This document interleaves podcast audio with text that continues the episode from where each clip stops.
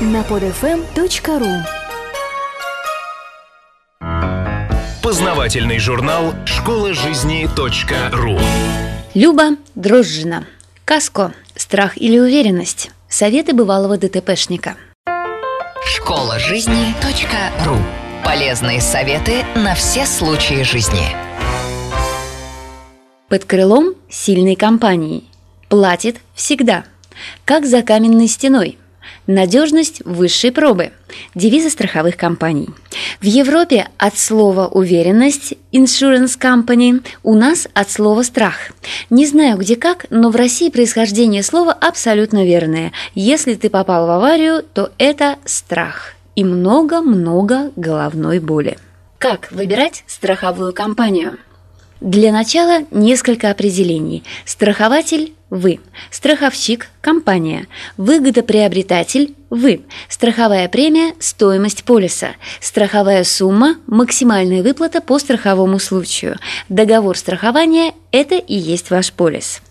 Полис – каско – Необходимо определить, для чего он вам нужен. Если вы отлично водите, собираетесь скоро продавать свой автомобиль, договор о страховании будете заключать на несколько месяцев, просто на всякий случай, то можно выбрать самую малоизвестную компанию. Там каска обойдется дешевле всего.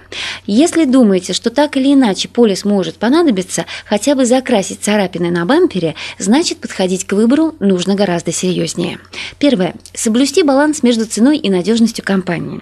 Полис может оказаться дешевым, но при реальном страховом случае вы будете месяцами пытаться получить деньги или даже просто решение от страховщика.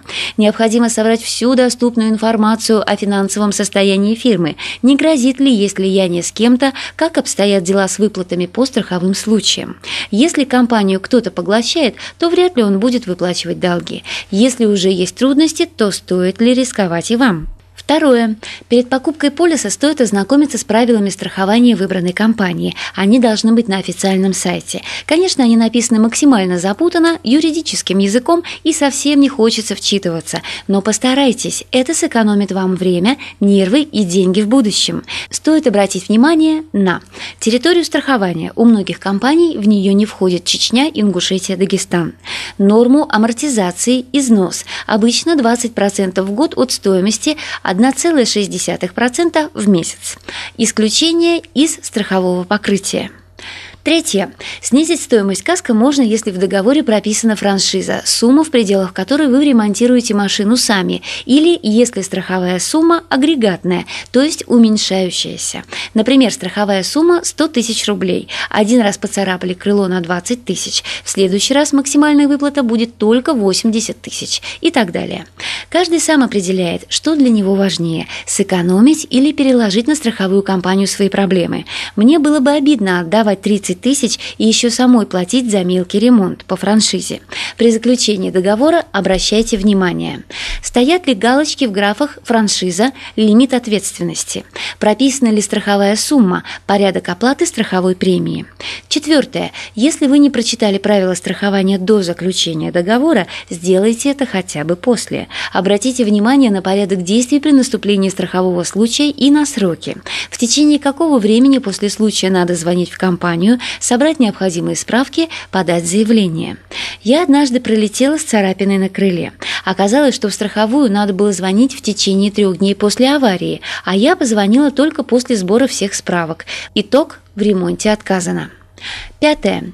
Полис обойдется дешевле, если покупать его не в самой компании, а у страхового брокера. Важный момент. Цена каска не фиксирована. С брокером можно и нужно торговаться. Скидка может подняться до 15%. Упирать надо на то, что в другой фирме предложили куда более выгодные условия. Если произошел страховой случай. Первое, что вы должны сделать, это сообщить в милицию, а затем в тот же день позвонить в страховую компанию. В милиции необходимо получить все справки, касающиеся вашего случая. Обязательно сделайте себе ксерокопии всех бумаг. Страховую по возможности отдайте именно копии.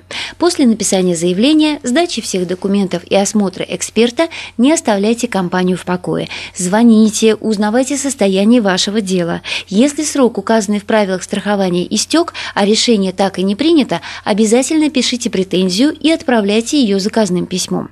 Если и это не помогло, пишите досудебную претензию, грозите иском в суд. Копию отправляйте в Российский союз автостраховщиков и в Федеральную службу страхового надзора Российской Федерации. Обязательно сохраняйте каждую бумажку по вашему делу.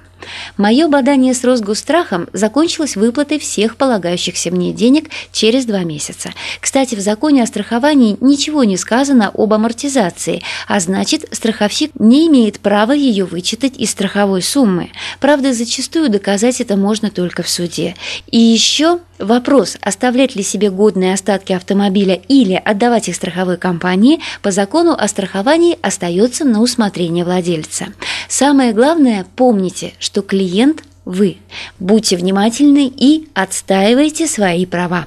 Школа жизни .ру Автор статьи «Каска. Страх или уверенность. Советы бывалого ДТПшника» Люба Дрожжина. Текст читала Илона Тунка-Грошева. Скачать другие выпуски этого подкаста и оставить комментарии вы можете на podfm.ru. podfm.ru